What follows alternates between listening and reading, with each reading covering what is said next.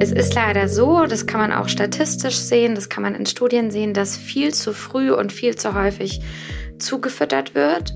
Ähm, das liegt oft daran, dass die Kinderärzte im Krankenhaus natürlich eine Verantwortung spüren, dass sie die Kinder im Anschluss dann nicht mehr betreuen können, das nicht mehr sehen und oft ist das vermeintlich der leichtere Weg, dann früh zuzufüttern.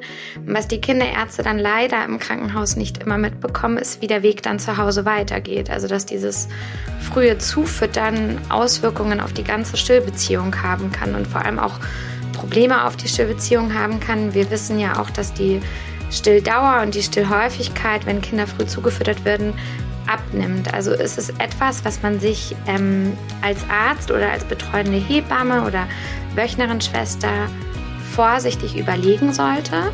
Und es gibt medizinische Indikationen, wo es auf jeden Fall notwendig ist, zuzufüttern. Ähm, man sollte aber immer im Hintergrund haben, also das ist meine Meinung, dass es nicht einfach eine, ein standardmäßiges Vorgehen ist. Muttermilch rockt. Willkommen im Podcast für Hebammen im Einsatz. Du stehst der Mutter als Expertin rund um die Schwangerschaft, Geburt und das Wochenbett von Anfang an zur Seite. Dein Rat und Wissen sind die beste Unterstützung. Und dabei unterstützen wir dich zu den Themen Muttermilch und Stillen. Mit Nadine Erhardt und Jacqueline Stich. Ja, hallo und herzlich willkommen. Wir haben heute einen tollen Gast, die Frau Dr. Klün, ähm, hier in unserem Podcast. Und ähm, ja, Frau Dr. Klün, möchten Sie mal ein bisschen was über sich erzählen, was Sie so machen?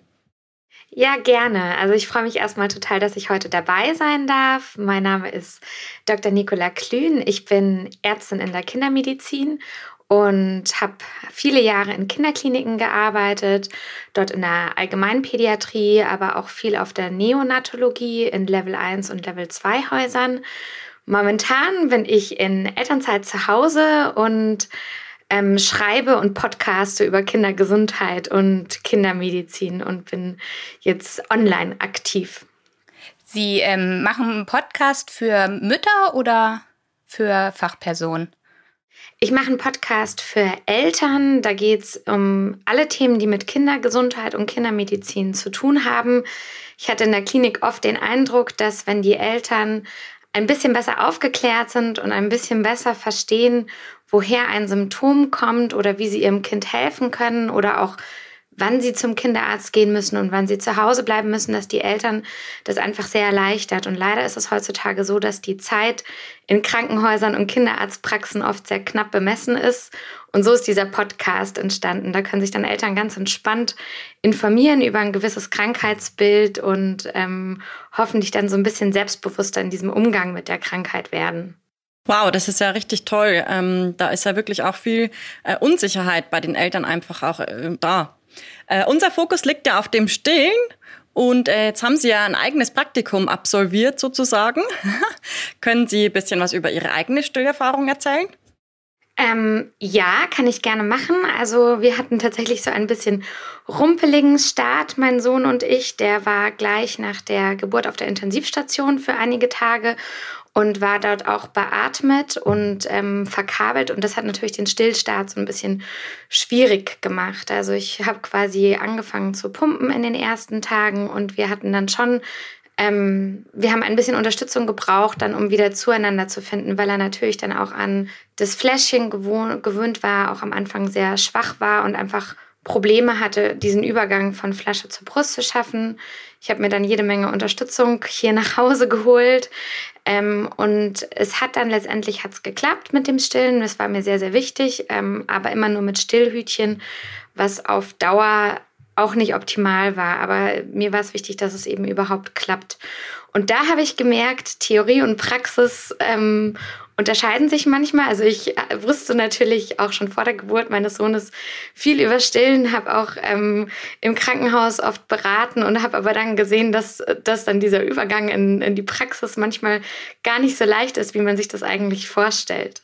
Das stimmt. In der Praxis sieht es dann doch oft noch anders aus. Ähm, wenn Sie jetzt äh, Kinder betreuen oder beziehungsweise Eltern und Kindpaare betreuen ähm, und es gerade um so Gewichtsabnahmen in der ersten Zeit geht, wie beraten Sie die Eltern dahingehend?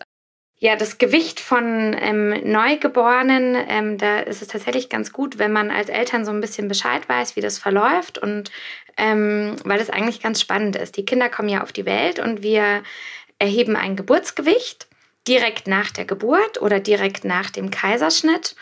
Und ähm, ausgehend von diesem Geburtsgewicht wird das Kind dann in den nächsten Tagen und auch Wochen kontrolliert und weiter gewogen und ähm, es ist ganz normal, dass die Kinder in den ersten Lebenstagen erstmal an Gewicht verlieren. Ähm, die Kinder müssen das Mekonium, also das Kindspech, ausscheiden, scheiden Flüssigkeit aus und die verlieren erstmal ein bisschen an Geburtsgewicht. So in der Regel ist so der Tiefpunkt so um den dritten bis vierten Lebenstag.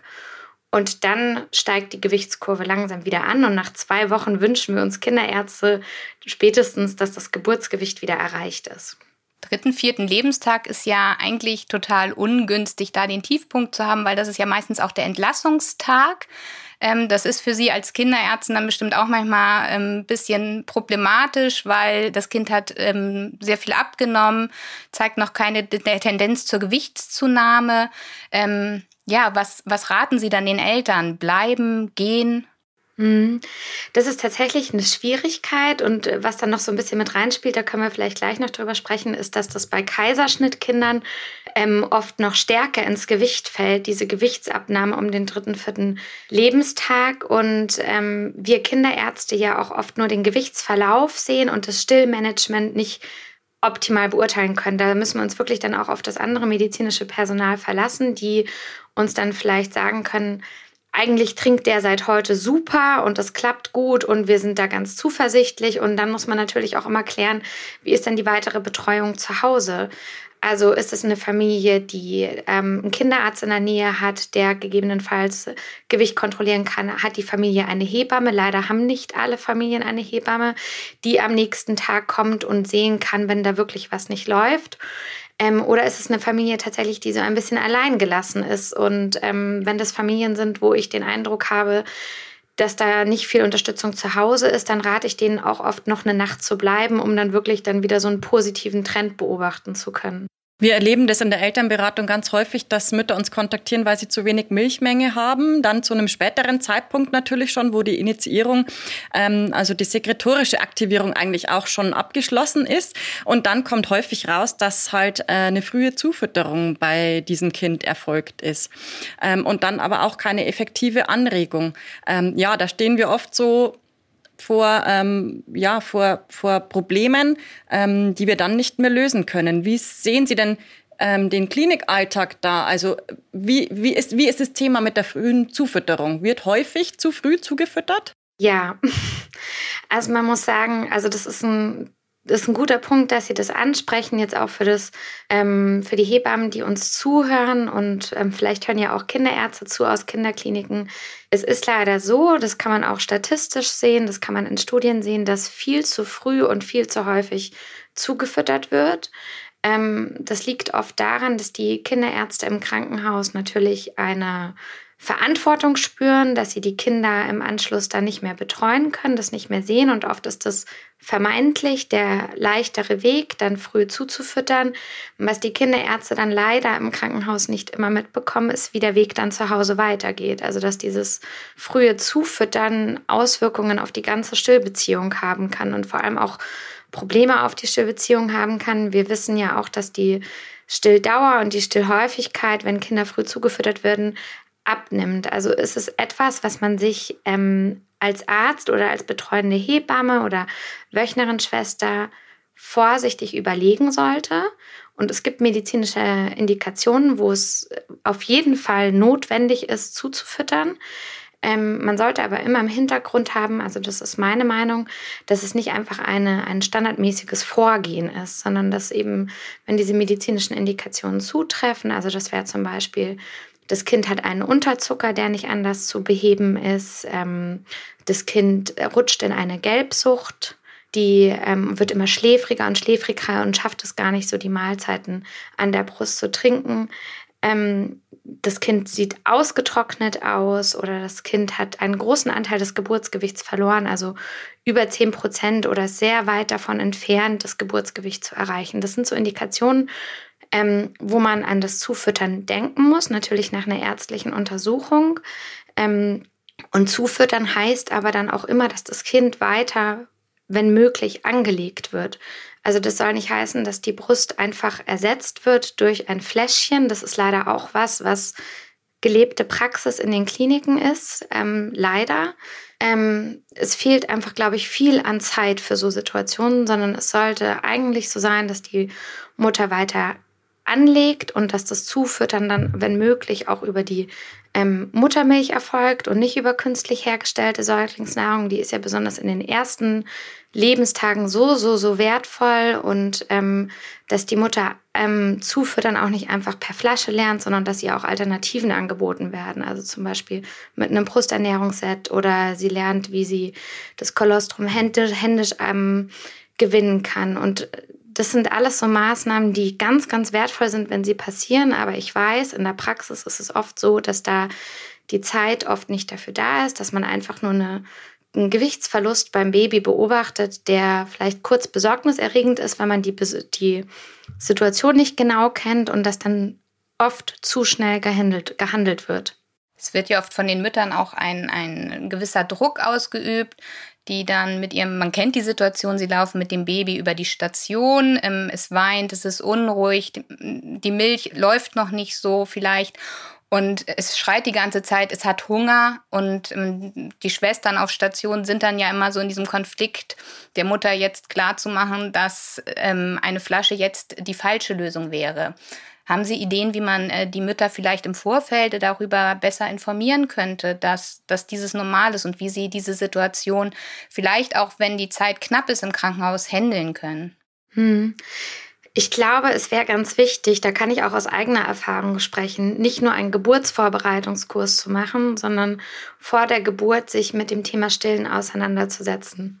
Irgendwie ist es ja oft in der Schwangerschaft so, also besonders in der ersten, dass man so bis zur Geburt denkt und nicht weiter. Und ähm, dann ähm, sagen viele Frauen, die schwanger sind, ja, ich hoffe, dass mit dem Stillen klappt dann, ja, ich wünsche es mir. Also der Wunsch ist ja von vielen da. Und ähm, die differenzierte Auseinandersetzung mit dem Thema kommt dann oft erst, wenn Probleme aufgetreten sind. Und leider ist es so, dass diese sensiblen ersten Tage ja so wichtig sind für einen schönen Stillbeginn. Und in diesen sensiblen Tagen sind die Frauen oft auf überfüllten Wöchnerinnenstationen. Nicht jede bekommt eine Stillberatung. Nicht jede ähm, Wöchnerinnenschwester ist geschult im Thema Stillen. Das ist auch ein Punkt. Und auch nicht jeder Kinderarzt ist geschult, was das Thema Stillen betrifft.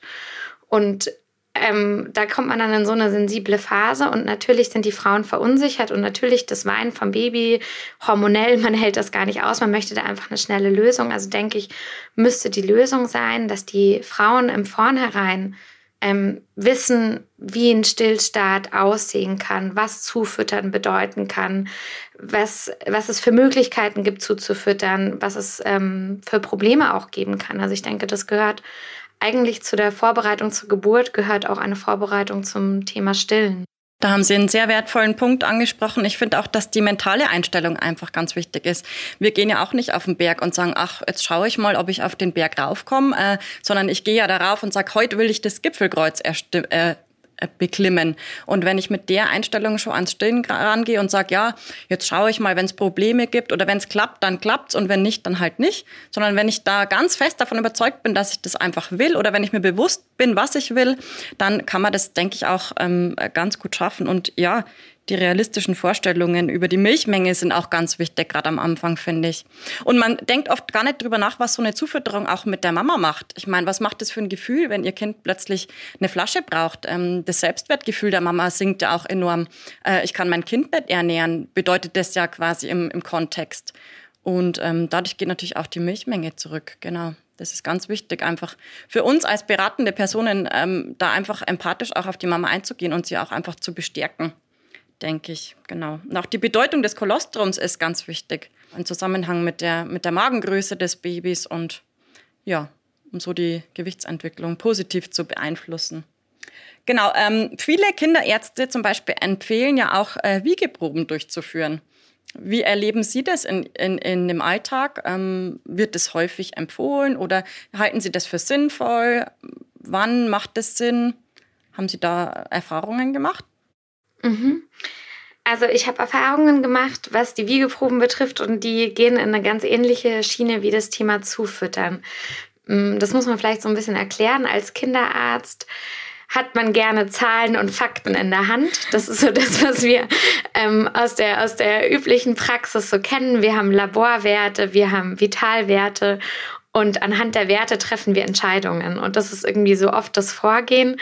Und ähm, ich glaube, das ist auch der Grund, warum auch Wiege, Stillproben, also wo man das Baby vor und nach dem Stillen einmal wiegt, um zu sehen, wie viel es tatsächlich abbekommt, gelebte Praxis sind, täglich auf den Wöchnerinnenstationen stattfinden. Also auch bei einem Mutter-Kind-Paar nicht nur einmal, sondern mehrfach nach, vor und nach jedem Stillen. Und das hat viel damit zu tun, dass ähm, man sich da absichern möchte. Ähm, und da ist, glaube ich, auch wieder das Problem, dass wir da eine Momentaufnahme haben. Als Kinderarzt schneidet man wahrscheinlich kurz auf die Wöchnerinnenstation ähm, rein, hat wenig Zeit und die ähm, betreuende Schwester sagt, ah, bei denen klappt es nicht so gut, das Kind hat nicht viel an Gewicht zugenommen und man muss dann als Arzt schnell eine Entscheidung treffen, wie geht es weiter und dann möchte man, sie hat man einmal den Gewichtsverlauf und dann hat man noch eine Stillprobe und da sieht man vielleicht, ach, da hat das Kind ja ganz wenig getrunken oder nur, da war nicht viel, dann, dann klappt das ja nicht. Und schon hat man die Lösung, zufüttern und äh, man geht zum nächsten Problem über. Ähm, so passiert es leider manchmal in der gelebten Praxis. Das ist ist einfach gang und gäbe. Und ähm, dabei haben Still- und Wiegeproben ihre Berechtigung ähm, in bestimmten Situationen, aber die sind auch sehr zurückhaltend zu stellen. Und ähm, man sollte zum Beispiel mal eine Still- oder eine Wiegeprobe machen, wenn das Kind am fünften Tag immer noch kein Gewicht zugenommen hat oder am 14. Lebenstag sein Geburtsgewicht noch nicht erreicht hat. Das wären jetzt so zwei Indikationen, wo das auch in den Leitlinien empfohlen wird. Einmal zu sehen, reicht denn die Milch? Ähm, es ist aber so, also warum man das so zurückhaltend machen sollte, ist, es bringt ganz viel Verunsicherung in den ganzen Stillprozess und in den Stillbeginn, weil natürlich, also erstens trinkt das Baby zu jeder Mahlzeit unterschiedlich viel. Und ähm, dann ist es ja auch so, das haben Sie ja auch gerade schon angesprochen, dass gerade in den ersten 24 bis 48 Stunden das Baby, das ganz normal, nur ganz wenig Milch trinkt. Also zwei bis zehn Milliliter in den ersten 24 Stunden und am zweiten Tag fünf bis 15 Milliliter. Also das ist sind wirklich geringe Mengen und dann ist es so, wir machen die Stillprobe und sehen, oh, das hat jetzt nur fünf Milliliter getrunken, das kann ja nicht reichen. Und die Mutter denkt, oh, ich kann mein Kind nicht ernähren, meine Milch reicht nicht und kommt in, in eine Stresssituation. Und ähm, schon haben wir da wieder was gesät, äh, womit wir uns vielleicht dann auch ärztlicherweise gar nicht mehr so viel mit auseinandersetzen, weil wir den weiteren Weg ja gar nicht mitbekommen. Und ich denke, deswegen sollte man da auch ganz ähm, vorsichtig und zurückhaltend sein. Und in den, bei den entsprechenden Indikationen ist es sinnvoll, aber nicht eben als standardmäßiges Vorgehen. Es wäre für die Hebammen äh, freiberuflich zu Hause, die die Frauen zu Hause betreuen, dann halt auch dieses tägliche Wiegen, was ähm, ja gerne von den Müttern, von, von den Hebammen gefordert wird oder gewünscht wird. Da könnte man es etwas entspannter betrachten, also das Kind lieber in seiner Gesamtheit sehen und ähm, im Verlauf einfach mit Abständen, nicht jeden Tag, sondern vielleicht alle drei, vier Tage mal zu gucken, geht's hoch. Ähm, worauf sollten wir denn sonst achten, wir Hebammen dann draußen, wenn wir jetzt das Gewicht nicht als Faktor nehmen? Was sehen wir eigentlich oder woran können wir sehen, dass es gut läuft? Ja, das ist auch ein wichtiger Punkt. Ähm, die tägliche ähm, die tägliche Gewichtskontrolle nach der Geburt zu Hause ist natürlich auch wieder was, was vielleicht der Hebamme eine Art von Sicherheit gibt, aber wir wissen ja auch, dass das Gewicht nicht linear zunehmen wird, sondern es wird so sein, dass das Kind an manchen Tagen weniger oder gar nicht zunimmt und an anderen Tagen dann eher einen größeren Sprung macht, auch ganz abhängig von der Ausscheidung. Und auch hier muss man wieder aufpassen, weil das auch wieder so eine Unsicherheit in diesem ganzen Prozess ähm, bringen kann. Deswegen, äh, wie Sie eben schon richtig gesagt haben, ist es eben wichtig, nicht nur auf das Gewicht zu achten oder lieber zu sagen, wir achten alle zwei bis drei Tage aufs Gewicht, wenn es vielleicht auch gerade passt. Wir wecken jetzt nicht ein schlafendes Baby unbedingt jeden Tag dafür, sondern wir schauen auf den Allgemeinzustand des Kindes. Und das bedeutet, hm, wie ist das Kind vital? Also ist das Kind lebendig? Ist das Kind gut erweckbar? Ist das Kind ähm, hat es gute Wachphasen oder ist es sehr schläfrig? Das wäre zum Beispiel sowas, worauf man unbedingt achten sollte. Und dann sollte man darauf achten, wie ist das Kind hydriert. Ähm, da schauen wir uns einmal die Haut an. Gibt es im schlimmsten Fall sogar mal stehende Hautfalten, so um den Bauch herum, da kann man ganz gut gucken. Ähm, und wir schauen uns auch die Schleimhäute an. Wie sieht die Zunge aus? Wie sehen die unteren Augenlider innen aus? Also ist das Kind gut hydriert und ein weiterer Parameter, um die ähm, Trinkmenge zu beurteilen, ist die Ausscheidung des Kindes. Also hat es nasse Windeln, wie viele nasse Windeln hat das Kind und scheidet es Stuhlgang aus und auch wie sieht der Stuhlgang aus. Also am Anfang haben wir ja eher so diesen mekoniumartigen Stuhlgang, also das Kindspech und das sollte aber übergehen zu einem Muttermilchstuhl. Und das sind so Parameter, an, anhand derer wir ganz gut beurteilen können, ob ein Kind ausreichend trinkt, unabhängig mal vom Gewicht. Sie sagten am Anfang, ähm, es gibt einen Unterschied bei Kindern, die per Kaiserschnitt geboren sind in der Gewichtsentwicklung. Ähm, was ist da so, was sind da die Unterschiede und was ist da so prägnant? Ja, das ist tatsächlich total wichtig und ich habe immer mal wieder das Gefühl, dass das auch nicht jedes medizinische Personal weiß und deswegen ist es wichtig, dass wir darüber sprechen. Bei einem Kaiserschnitt in Deutschland ist es in aller Regel so, dass die Frau eine Spinalanästhesie bekommt und dass die Frau aufgrund der Spinalanästhesie Blutdruckschwankungen während des Kaiserschnitts hat. Das ist völlig normal und der Anästhesist gleicht diese Blutdruckschwankungen unter anderem mit der Gabe von Flüssigkeit aus. Also es ist, außer man vereinbart das anders, ähm, aber es ist normal, dass die Frau während des Kaiserschnitts Flüssigkeit über die Vene bekommt. Und es ist auch, das hat seine Berechtigung, weil man eben so den Blutdruck gut stabilisieren kann. Dieses, diese Flüssigkeit hat die Frau dann danach an Bord und auch das Kind. Das wissen wir. Also diese Flüssigkeit kann man sich vorstellen, die schwemmt das Baby ein bisschen auf. Jetzt nehmen wir aber nach einem Kaiserschnitt auch das Geburtsgewicht vom Kind natürlich direkt nach dem Kaiserschnitt und rechnen dann, also gehen dann immer von diesem Geburtsgewicht aus und ähm, sollten aber eigentlich korrekterweise, es gibt auch mehr und mehr Studien, die darauf hinweisen und Vorschläge, die gemacht werden, lieber ein weiteres Gewicht nach 24 oder erst nach 48 Stunden nehmen, dass wir als Ausgangsgewicht für den weiteren Gewichtsverlust nehmen, weil erst dann ist diese, diese Flüssigkeit, die das Kind auch über den Kaiserschnitt hat, ausgeschieden und ähm, wir laufen sonst Gefahr, dass wir ganz schnell an diese 10% Gewichtsabnahme in den ersten Lebenstagen kommen, obwohl wir einen guten Trinker haben. Einfach nur, weil das Kind diese Flüssigkeit eben ausgeschieden hat, wir vom Geburtsgewicht ausgegangen sind. Und da werden oft Maßnahmen getroffen, die wahrscheinlich oft nicht mehr nötig sind. Zu Beginn hatten Sie auch gesagt, dass ähm, Ihnen viele Informationen gefehlt haben, direkt zu Beginn der Stillzeit. Man ist ja dann eigentlich nicht mehr Fachperson, sondern man ist ja in erster Linie dann Mutter äh, und macht so seine Erfahrungen auf dem neuen Gebiet, sage ich mal. Ähm, Gab es denn konkrete Themen, die Sie sich so gewünscht hätten, im Voraus zu wissen? Also ein Thema, ähm, was ich mittlerweile als Mama anders sehe und ich habe das als Ärztin anders bewertet. Ich habe immer Oberärzte gehabt, die gesagt haben, es gibt keine Saugverwirrung. Ähm, und ich ähm, habe das irgendwie übernommen. Und ähm, das liegt vielleicht auch daran, dass sowas wie eine Saugverwirrung in Studien nicht eindeutig nachgewiesen werden konnte. Ähm, es ist aber so, also meine praktische Erfahrung war, dass es sowas wie eine Saugverwirrung durchaus gibt. Also ich hatte den Eindruck, mein Sohn hat sich sehr schwer getan, von der Flasche zurück an die Brust zu kommen. Und es hat ja bei uns letztendlich auch nur mit dem Stillhütchen geklappt, also was sich ja auch so ähnlich angefühlt hat wie eine Flasche. Und das war jetzt so meine Erfahrung. Und jetzt äh, bewerte ich das viel vorsichtiger.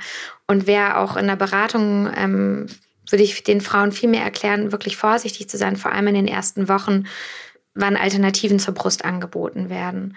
Das war so ein Thema. Dann habe ich mich im Vornherein auch nicht über das Thema Stillhütchen ausreichend informiert, was das so bedeutet für mich persönlich. Ähm, auch wenn ich mich mit Stillen schon ein bisschen auskannte, aber das war auch so ein, so ein Thema, mit dem ich mich dann neu beschäftigt habe. Und da erfährt man natürlich die Nachteile am eigenen Leib ganz anders, als wenn man das einmal irgendwo liest. Andererseits ist es natürlich auch schön, dass das Baby mit den Hütchen an der Brust zu ja. fühlen. Ne? Also das ist ja etwas, was uns Frauen oder uns Mütter dann auch bestärkt, dass das der richtige Weg sein könnte. also ich war, letztendlich war ich natürlich dankbar für das Hütchen, weil ohne dem hätten wir das wahrscheinlich gar nicht, also hätte es wahrscheinlich gar nicht geklappt, denke ich.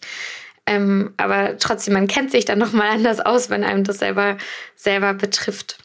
Jetzt ist Ihr Sohn ja schon 15 Monate alt. Ich habe gelesen, am 11.09. letztes Jahr ist er geboren.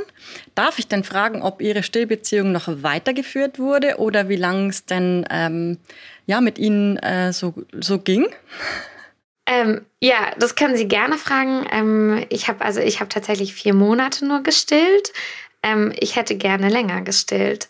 Und ähm, das war für mich auch schwierig, also dass, dass, dass das nicht so geklappt hat, wie ich mir das gewünscht habe. Ähm, und das Problem war, also ich, also mein Gefühl war, dass wir von Anfang an da so ein bisschen reingeschlittert sind und nie so richtig rausgekommen sind. Dass er dann zwar die Brust mit ähm, Stillhütchen genommen hat, aber wenn ich nicht den idealen Zeitpunkt erwischt habe, also wenn er äh, so fünf Minuten über dem Punkt war, sie eben auch nicht genommen hat.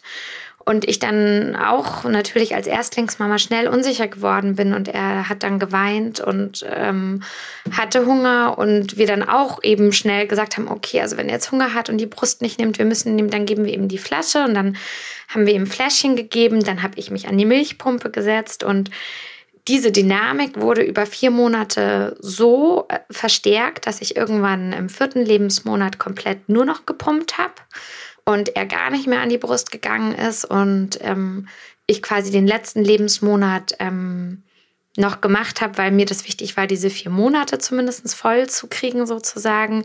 Aber ich dann auch irgendwann an, an den Rand meiner Kräfte damit ge gekommen bin. Das Pumpstillen ist schon eine Belastung. Das, ja. Ähm, Zeitfaktor ja. und die Emotionen an der Pumpe sind ja auch nicht die größten meistens. ja. Genau, und so haben wir das dann nach, nach vier Monaten haben wir dann gewechselt zu künstlicher Säuglingsnahrung und ich wünsche mir sehr, dass das beim nächsten Kind anders läuft, weil das für mich schon ähm, auch sehr belastend war, dass es nicht so funktioniert hat, wie ich mir das gewünscht habe. Aber das ist ja auch oft der springende Punkt, dass man sich dann auch selber so unter Stress setzt. Und Stress wissen wir alle, das ist ja der, der Gegenspieler zu Oxytocin. Also Stress hemmt ja einfach auch die Milchproduktion und die Milchausschüttung, also den Milchspendereflex vor allen Dingen. Und ja, äh, ich kann das völlig nachvollziehen, wenn man sich da einfach auch, weil man auch aus dem Fachgebiet kommt, da irgendwie unter Stress setzt, auch wenn man es so nicht wahrnimmt, ähm, dann hemmt das natürlich schon auch äh, so ein bisschen die, ja, die Stillfähigkeit auf jeden Fall. Ja, das stimmt total. Und uns ging es, also uns ging es tatsächlich dann besser. Ich habe ja dann aufgehört zu stillen. Er hat ähm, Flaschennahrung bekommen, als dann diese Entscheidung irgendwann getroffen war. Ähm, kam bei uns schon auch eine Ruhe rein, weil ich endlich diesen Druck auch abgelegt habe. So, okay, es ist jetzt vier, es sind vier Monate vorbei. Es ist jetzt so, er kriegt jetzt die Flasche. Ich fahre jetzt auch nicht mehr zu einem Osteopathen, Kinderarzt, Stillberater, sonst was, um dieses zu lösen, sondern wir, wir, ähm, wir machen das jetzt so und das war dann irgendwie, kam dann die Ruhe rein oder vielleicht war es auch so, dass er nach vier Monaten dann auch auf der Welt so ein bisschen angekommen ist. Also der hat einfach ein bisschen gebraucht, um sich zu entspannen. Super. Aber heute ist er ein entspannter Kerl. Total. Also man bemerkt gar nichts mehr von den ersten, von den ersten vier Monaten. Das war wirklich so ganz klassisch. Also nach drei, vier Monaten wurde der entspannter und entspannter und jetzt ist es ein ganz entspanntes, fröhliches Kind. Total schön, dass Sie uns äh, so ja an Ihrem privaten Stillerlebnis teilhaben lassen. Das freut uns Gerne. sehr. Zum Abschluss würde ich noch gern wissen wollen, äh, wie Sie denn äh, die Rolle der Hebamme in der Klinik, in der Zusammenarbeit mit den Kinderärzten, äh, ob Sie da noch Verbesserungspotenzial sehen, wie man denn besser zusammenarbeiten kann, ähm, ob Sie da Wünsche haben, die man vielleicht umsetzen kann, muss, sollte. Ich hatte bis jetzt, glaube ich, viel Glück. Ich habe in ähm, zwei Kliniken gearbeitet mit einem Hebammenteam, was super mit den Kinderärzten zusammengearbeitet hat. Und das ist zum Beispiel auch einer der Gründe, warum äh, ich ähm, viel über Stillen lernen konnte. Ich glaube, was aber wo Verbesserungspotenzial wäre, ist schon, dass man so Themen wie das jetzt heute, wann fütter ich zu, wann mache ich eine Stillprobe, was ist normal an Gewicht, dass man das gemeinsam bespricht, weil die ähm, Hebammen kennen sich oft viel besser aus, was das Stillmanagement betrifft oder sind da auch oft ein bisschen entspannter als die Kinderärzte, haben da einfach auch vielleicht auch schon Erfahrungen zu Hause gesammelt oder bei anderen Frauen und so weiter. Und wir Kinderärzte haben natürlich auch eine Verantwortung im Nacken. Ähm, wir haben einfach eine große Verantwortung und möchten ja nicht das, was in die falsche Richtung geht. Und ich glaube, da ist einfach ein gegenseitiges Verständnis für die unterschiedlichen Perspektiven wichtig. Und deswegen glaube ich, sind diese interdisziplinären Austausche, wie jetzt heute das auch stattfindet, immer total wertvoll.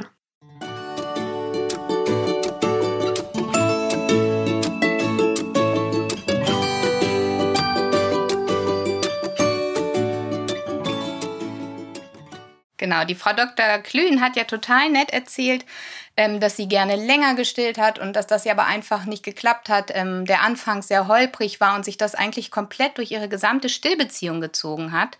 Ähm, und die dann ja auch wirklich nur vier Monate gestillt hat, was eine super Leistung ist mit Pumpen und dem Ganzen, was sie da wirklich versucht hat. Und es ist ja wirklich so, dass ja, viele Frauen anfangen zu stillen. Also fast ähm, 97 Prozent wollen stillen oder beginnen mit dem Stillen und nach ja, vier Monaten sind es, Jackie, was waren es? Ich glaube nur noch ein Drittel, die überhaupt noch stillen. Ja, sowas um den Dreh. Warum, warum hören so viele Frauen einfach auf zu stillen? Also und beenden ihre Stillbeziehung. Die WHO sagt ja ganz klar oder spricht eine ganz andere Empfehlung aus. Genau, also nicht nur die WHO, sondern auch andere Fachgesellschaften wie die AAP, UNICEF und ähm, viele andere empfehlen ja eine ausschließliche Stilldauer von sechs Monaten und ein Weiterstillen bis zum zweiten Lebensjahr und darüber hinaus. Also ja, Langzeitstillen ähm, wäre natürlich schon oder ist das Optimum, ähm, was wir anstreben, wo wir noch viel zu tun haben, gerade in der Beratung von Müttern, die eben auch das erste Mal ein Kind bekommen haben. Ähm, ja, gewisse Infos sind eben auch für die stillende Mama ganz wichtig zu wissen. Wie erkenne ich ein effektives Saugen beim Kind? Ähm, wie erkenne ich, dass der Milchtransfer effektiv ist? Also das ist einfach auch für den, für den Beginn ganz wichtig und Leider ist es so, dass uns Mütter äh, in der Elternberatung dann kontaktieren äh, mit dem Thema zu wenig Milch. Und ähm, dann kommt häufig in der Anamnese raus, dass sie eben ähm, zu früh mit der Zufütterung begonnen haben oder ähm, dass es irgendwelche anatomischen ähm, Herausforderungen gibt bei der Mama. Schilddrüsenunterfunktion zum Beispiel führt auf lange Sicht äh, für, zu zu wenig Milch wenn sie nicht gut eingestellt ist ähm, oder auch wenn es früh zu einer Trennung von Mama und Kind gekommen ist. Genau, und um das Langzeitstillen ähm, zu pushen oder zu beraten und zu begleiten, ist es eben auch wichtig, die Mama in ihrer Rolle einfach zu bestärken und sie äh, auch in ihrem Umfeld zu bestärken. Also es ist oft schwierig, wenn die Partner ähm, da ganz ja, eine ganz andere Meinung haben als die Mama zum Beispiel. Also deswegen rate ich auch immer die Väter mit ins Boot zu holen. Die muss man sich immer mit auf die Seite holen und die auch informieren, ähm, gerade vorbereitend. Und ja, richtige und vollständige Informationen an die Mama weiterzugeben und so, dass sie halt auch die Bedürfnisse ihrer Kinder wahrnehmen können. Oftmals ist ein häufiges Trinken ja auch nicht nur ähm, das, äh, das Bedürfnis nach Nahrung, sondern Stillen ist ja viel mehr als Nahrung. Stillen ist ja auch ganz viel Emotionalität. Und ähm, ja, viele Mütter sind dann besorgt, wenn es in der, in der Stillzeit zu Phasen von vermehrtem Trinken kommt, was ja ganz normal ist. Ähm, die Milchmenge adaptiert sich ja nach dem Bedürfnis des Kindes, also nach Angebot und Nachfrage. Und je mehr Nachfrage es gibt, umso mehr Angebot gibt es eben dann auch über einen gewissen Zeitraum gesehen. Und so kann man eben das Langzeitstillen auch unterstützen und fördern. Wichtig ist auch, also das Langzeitstillen ist nicht so äh, richtig definiert. Also man findet ähm, keine gute Definition dazu. In den meisten äh, Artikeln wird zwischen dem ersten und dem zweiten Geburtstag bereits von Langzeitstillen gesprochen. Ähm, die meisten ähm, finden das Langzeitstillen schon ab dem ersten Geburtstag. Ich wollte gerade sagen, für viele ist Langzeitstillen wirklich schon ähm, über den ersten Geburtstag hinaus, weil viele Frauen hören ja wirklich auf zu stillen, wenn sie zum Beispiel wieder zur Arbeit müssen. Also, dass genau. Arbeiten und Stillen auch möglich ist, das ähm, wissen viele gar nicht, dass das ganz prima laufen kann, ohne äh, große Vorbereitung auch meistens. Oder sie wollen ihr Kind in den Kindergarten geben. Und von Erzieherin-Seite wird dann äh, komisch geguckt, wenn es heißt, das Kind wird aber noch gestillt. Weil wie soll das Kind dann am, am Kindergartenalltag teilnehmen?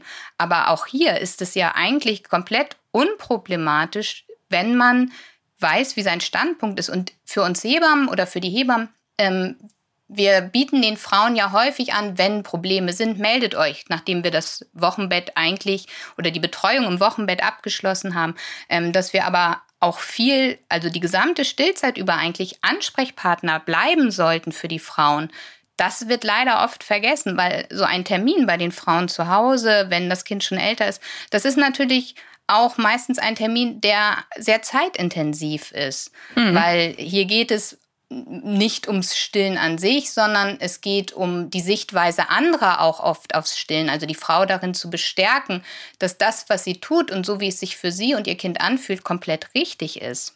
Ja, und da ja. müssen wir eigentlich ganz, ganz große Arbeit noch leisten, ähm, indem wir sie da drin bestärken und sagen, pass auf, dein Kind ist jetzt vier Monate alt und die Welt ist groß und ähm, du kriegst es gerade nicht so angelegt. Also der berühmte Stillstreik zum Beispiel. Das ist ja das, wo viele denken, oh Gott, meine Milch reicht nicht mehr, aber die Milch reicht. Und sie da drauf vielleicht auch vorher schon zu sensibilisieren, wenn wir sie im Frühwochenbett verlassen, oder im Wochenbett dann verlassen, in, in der regelmäßigen Betreuung, zu sagen, wenn das kommt, melde dich einfach. Oft reicht den, reichen denen ja auch einfach ein paar Worte dazu oder ähm, ein Besuch, wo wir nochmal zusammen gucken und ähm, das zusammen nochmal durchgehen, was wir möchten. Und das macht, glaube ich, ganz viel der Arbeit aus, wenn die Frauen wirklich den Wunsch haben, lange zu stillen. Dieses aus dem Bauch raus, ja, es nimmt wieder zu und das ist auch schön, aber es war leider eine lange Zeit auch überhaupt nicht in zu stillen oder lange zu stillen. Das ist eben auch ein Problem unserer Gesellschaft, weil es gibt ja noch so weit verbreitete Ammenmärchen, wie zum Beispiel, ähm, das Kind wird zu abhängig von der Mama, wenn es so lange gestillt wird. Und eben das Gegenteil ist der Fall. Also äh, ja, die Bindung ist einfach enorm stark und ähm, es ist auch wichtig zu wissen für uns als Fachpersonen, dass ein neun bis zwölf Monate altes Baby ungefähr 500 Milliliter pro Tag äh, Muttermilch zu sich nimmt. Das ist die Hälfte seines täglichen Kalorienbedarfs. Und nach dem ersten äh, Lebensjahr, also im zweiten Lebensjahr, ähm, decken die Kinder ungefähr noch ein Drittel des Kalorienbedarfs aus Muttermilch. Also das ist schon enorm ähm, eine enorme Menge. Aber auch hier, ähm, da ist vor allen Dingen auch die Nähe zur Mama und ähm, ja, die, diese Bindung vor allen Dingen wichtig. Den wenigsten Kindern ist da wirklich nur die Nahrungsaufnahme im Fokus, weil die meisten Mahlzeiten in einem Langzeitstill, in einer Langzeitstillperiode finden ja vorwiegend nachts statt. Und da sind die Frauen ja häufig dann auch unsicher. Genau, und wenn es natürlich so ist, dass man in die Arbeit gehen muss und dann die Nächte ähm, ständig äh, in regelmäßigen Abständen stillt, dann kann ich mir schon vorstellen, dass es schon auch auf la lange Dauer gesehen anstrengend ist. Ich habe die Erfahrung selber gemacht. Aber ja, es ist eben, ähm, ja, das Langzeitstillen suggeriert auch zum Beispiel, dass es eben über eine gewisse Norm hinausgeht. Also Langzeitstillen bedeutet ja, es geht über einen längeren Zeitraum als normal hinaus. Aber es ist ja eigentlich die artspezifische Ernährung. Sogar bis zum siebten Lebensjahr ähm, ist es die artspezifische Ernährung laut Definition. Und interessant ist auch, dass in vielen traditionellen Kulturen auf der Welt eine Stillzeit von drei bis vier Jahren ganz normal ist. Also der Koran zum Beispiel empfiehlt eine Stilldauer von zwei Jahren die Stillbeziehung muss ja für beide Seiten auch ähm, richtig sein. Also guck mal, bei uns in der Beratung rufen viele Mamis an, ähm, die ähm, sagen, ich möchte nachts mal wieder in Ruhe schlafen und ich will abstillen. Und wenn man da genauer drauf eingeht, ähm, dann kommt häufig, ja, ähm, wenn das Kind die Flasche nachts kriegt, dann schläft es vielleicht besser. Aber den Frauen klarzumachen, dass das nicht der Fall ist, das ist ja eigentlich die Arbeit der Hebamme dann in dem Moment. Ja, genau. Also da müssen wir wirklich umfassend ähm, informieren. Und oft ist es auch gut, wenn die Mama einfach ein gutes Netzwerk um sich herum hat, Stillberatungen, äh, Stillgruppen aufsuchen kann, in denen sie erfährt, dass sie nicht alleine ist. Also ich empfehle den Müttern immer teilzunehmen an, natürlich ist es jetzt gerade schwierig in Corona-Zeiten, aber ähm, wenn es Gruppen gibt, in denen sich stillende Mütter austauschen können, ist es enorm wichtig, weil die Mama sieht, es geht nicht nur ihr so, nicht nur sie allein. Oft fehlen ja auch die familiären Hintergründe. Ähm, Familienleben oft getrennt von ihren Großmüttern und so weiter. Früher war das ja anders. Man hat in Gruppierungen gelebt. Die Familie war, bestand aus vielen Personen und heutzutage gibt es eben Ballungszentren, in denen sich die Familien ähm, befinden und dann auch nicht unbedingt immer den Ansprechpartner da haben, den sie jetzt gerade befragen könnten. Und von dem her, es fehlen da eben auch die Vorbilder. Und oftmals macht es auch Sinn, schon auf die kleinen Kinder zuzugehen und die so ein bisschen zu informieren über das Stillen, ja. Viele Frauen machen sich auch Gedanken, wenn du sagst, oder ne, bis dritter bis viertes, drittes bis viertes Lebensjahr ist ja fürs Langzeitstillen eigentlich noch ein total normales Zeitfenster. häufig ist es ja so, dass in diesem Zeitfenster dann äh, ja das zweite Kind oder das nächste Kind kommt. Wir haben ja doch so irgendwie so feste Abstände. Und da sind viele Frauen dann unsicher. Kann ich jetzt, kann ich jetzt weiter stillen, wenn ich schwanger bin? Oder macht das irgendwas? Und ja, manche Kinder stillen sich dann ja auch wirklich selber ab, weil die Milch vielleicht anders schmeckt. Genau. Das wäre ja dann das, was die Mamis sich wünschen. Ähm, und die Frage ist natürlich, oder was ich mir dann da fragen würde, trinkt das, trinkt das große Kind jetzt dem Kleinen alles weg? Also kann man den Mamis da irgendwie was an die Hand geben, wie sie es denn am besten machen könnten, wenn das neue Baby unterwegs ist? Müssen sie vielleicht abstillen? Manche sagen, oh Gott, du musst ja jetzt abstillen, das nächste Kind kommt, du bist schwanger, mhm. das geht ja gar nicht. Aber gerade in dieser sensiblen Phase ist es vielleicht fürs Erstgeborene auch total hilfreich, noch dieses, diesen sicheren Pol an der Brust zu haben.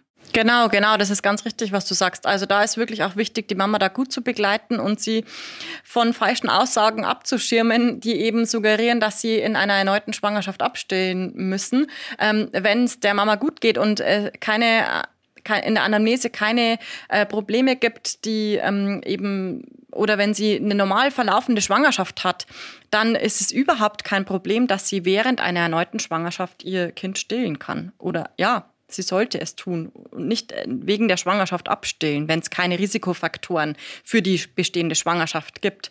Was man bedenken muss, ist, dass die Muttermilch dann wieder zu Kolostrum wird und eben einen anderen Geschmack aufweist und deswegen sind manche Kinder irritiert. Die muss man dann einfach abholen und sagen, hey, da ist ein neues Geschwisterchen da. Ähm, ja, die Milch schmeckt jetzt vielleicht anders oder einfach ein bisschen spielerisch mit ihnen das Thema durchsprechen je nachdem, in welchem Alter die Kinder natürlich sind. Und ähm, die Menge nimmt natürlich auch ab. Genau, das ist auf jeden Fall so äh, in der Schwangerschaft, dass die Milchmenge abnimmt. Wenn das Kind dann geboren ist, lässt es sich auch super handeln, zwei Kinder zu stillen, weil das Tandem gestillte Kind, also das größere Kind, wird einfach nach dem Neugeborenen angelegt. Und ähm, ja, die Mahlzeiten können dann schon wieder mehr sein, wenn es sieht, dass sein kleines Geschwisterchen denn jetzt die Brust vereinnahmt. Aber ähm, ja, das ist oft auch nur ein Effekt, der nicht so lang anhält. Und ja, das ist doch auch schön, wenn man beide Kinder ähm, in ihren Bedürfnissen begleiten kann. Also ich würde da auf jeden Fall. Das finde ich auch. Auf jeden Fall, ähm, ja, da als also ich sehe schon in meiner Pflicht, die Mütter da gut zu beraten. Und leider haben wir da auch oft ähm, ja, Mütter, die dann sagen, ja, ihnen wurde von der und der Seite abgeraten, weiter zu stillen. Warum denn? Und die es gern tun würden, aber von, vom Umfeld einfach so negativ beeinflusst wird. Und das finde ich dann extrem schade. Das Umfeld spielt ja wirklich eine Hauptrolle. Also es ist ja, wenn, wenn dein Kind laufen kann und ähm, vielleicht auch schon ein, zwei Zähne hat, übrigens ja auch immer gerne wieder ein Grund zum Abstillen. Ne? Oh Gott, es hat Zähne. Mhm. Ähm, klar, die probieren die auch mal aus und zwacken, aber ähm, nur weil jetzt Zähne da sind, ist das ja kein Grund abzustillen. Kariesbildung ist, ja, bis zum zweiten Lebensjahr gibt es ja auch keine Evidenz darüber, dass Stillen jetzt Karies fördert in dem Sinne. Und wenn du dein Kind in der Öffentlichkeit stillst, wenn es halt schon etwas älter ist, es ist ja eher das Umfeld, was dann oft suggeriert, dass das nicht normal ist. Genau, das ist eben der, der größte Störfaktor, ja wo es auch viel Mut und ähm, ja, es ist natürlich schwierig, wenn man seiner Schwiegermama ähm, irgendwie entgegentreten muss und sagen muss, hey, ich mache das aber jetzt so ähm, und ich habe die und die Argumente. Man hat ja immer das Gefühl, man muss sich da rechtfertigen. Ähm, ja, und viele, deswegen gibt's auch keine guten Daten über das Langzeitstillen, weil viele Mütter sich dann einfach auch nicht mehr ähm, outen, sage ich jetzt mal ganz blöd. Also man weiß einfach von wenig von langzeitgestillten Kindern, genau, weil die sich dann einfach zurückziehen ziehen und das nicht groß kommunizieren. Hier in Europa ist es ja auch, also es ist ja nicht notwendig, lange zu stillen. Es gibt ja wirklich andere Regionen, wo ähm, ja, Hungerphasen zum Beispiel ähm, kommen können oder also wo Nahrung knapp ist. Und dort wird ja viel länger gestillt, um die Kinder mit Nährstoffen zu versorgen. Ähm, da ist es total normal, sein Kind zu stillen. Der Partner ist ja auch ganz wichtig. Ähm, man hat gesehen, wenn der Mann dem Stillen positiv oder der Partner, der Lebenspartner dem Stillen gegenüber positiv eingestellt ist, dass diese Frauen auch länger stillen. Ja. Und ähm, also gehört eigentlich auch eine Aufklärung des Partners dazu, was Stillen eigentlich bedeutet und ähm, wie lange man stillt, dass das alles normal ist. Umso eher hat man die Frauen dann auch dabei, ihre Wünsche nach einer Stillbeziehung nachzugehen.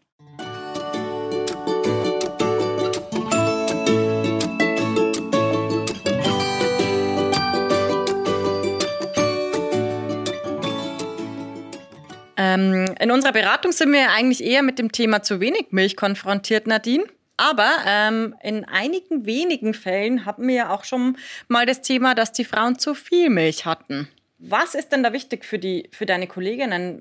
Oft ist ja so, dass die Mamis dann, ähm, wenn sie sagen, ich habe ne, viel zu viel Milch, die läuft und ähm, dass sie dann sagen, dann pumpe ich die ab, weil es drückt in der Brust, es ist unangenehm und da ist irgendwie dann schon zu sagen, nee, du abpumpen, das regt ja noch viel mehr an, dann hast du noch mehr Milch, sondern dass man hier wirklich ähm, dahingehend berät, die Brust nur minimal mit der Hand zu entleeren, dass eine äh, kleine Erleichterung da ist und dann wirklich auch auf die Selbstregulation der Brust setzt, dass die ihre Redu äh, also die Milchmenge auch wieder runter reduziert. Andererseits kannst du die Milch natürlich auch auffangen oder gewinnen und zum Beispiel einfrieren.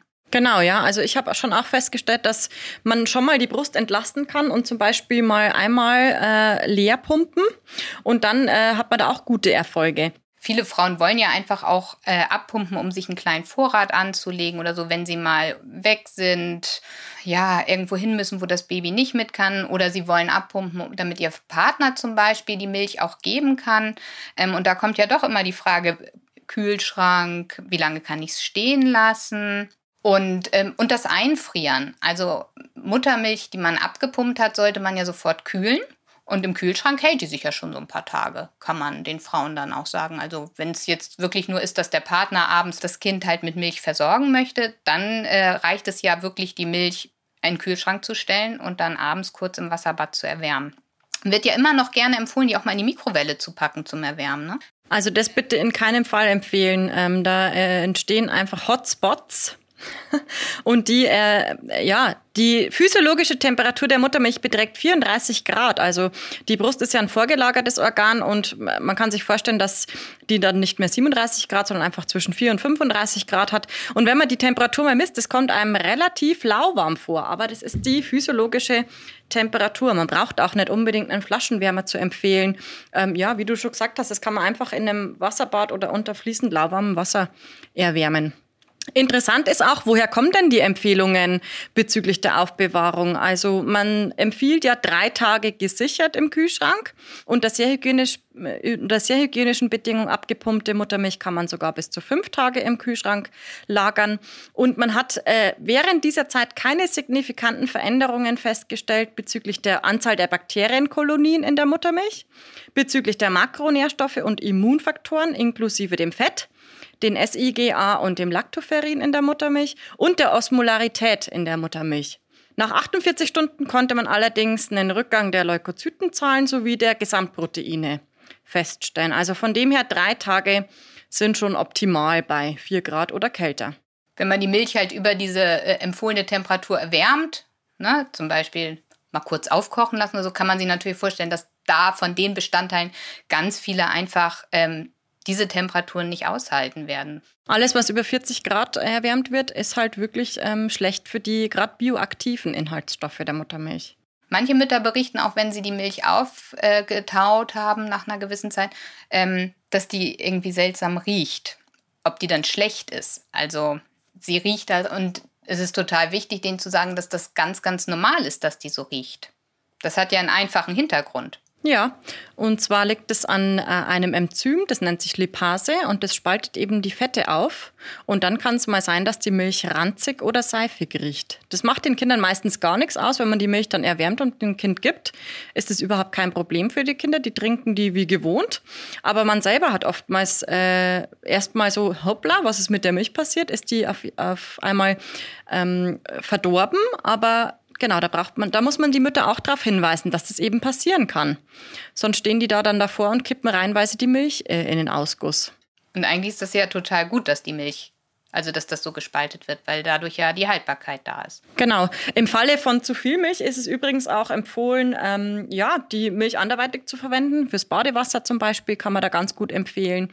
Oder für trockene Hautstellen beim Baby, auf einen wunden Po vielleicht ein bisschen aufzutragen. Also, da gibt es vielfältige Möglichkeiten, die Muttermilch dann noch äh, anzuwenden. Bei Müttern, die tatsächlich zu viel Milch haben, kann es hilfreich, hilfreich sein, wenn man ihnen empfiehlt, dass sie jeweils eine Brustseite effektiv entleeren sollen, statt ständig die Brustseiten zu wechseln, weil ja erst nach gewisser Zeit die fettreichere Hintermilch gebildet wird und ähm, so kann es dann eben sein, dass das Kind nicht genügend Fett bekommt. Und oft kommt es dann auch bei den Kindern, äh, deren Mütter zu viel Milch haben, ähm, zu so schaumigen Stühlen. Also das kann auch mal ein Hinweis darauf sein, dass die Milch eben zu viel ist. Also dann empfiehlst du, dass ähm, das Kind halt die eine Brust komplett entleeren soll und äh, die andere dann möglichst ja nicht so doll stimuliert wird. Genau, wenn da dann noch ein Übertrag da ist, kann man da auch kurz antrinken lassen oder mit der Hand nochmal ähm, ab äh, entleeren. Aber ähm, genau, dann nicht ständig wechseln, so nach fünf Minuten immer wieder wechseln, macht da wenig Sinn. Genau, das wäre so, so ein kleiner Tipp von mir.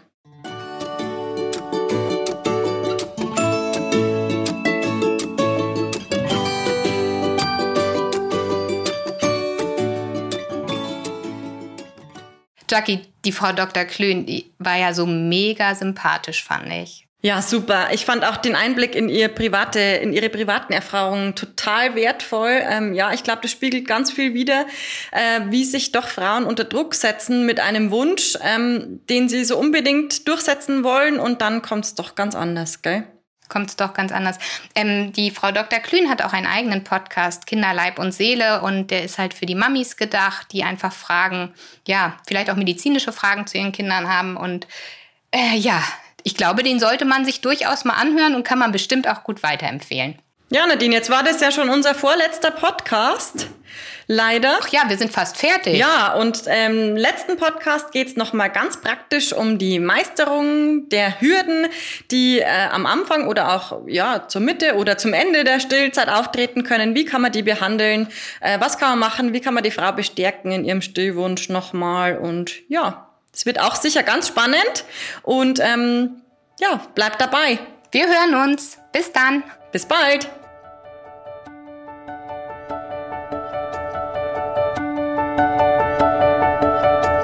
Gefällt dir unser Podcast? Zu welchen Themen möchtest du gerne mehr hören? Wir freuen uns auf deine Bewertung und nehmen dein Feedback gerne in der zweiten Staffel unseres Podcasts auf. Kommentiere jetzt und sag uns, warum es deiner Meinung nach unbedingt weitergehen soll.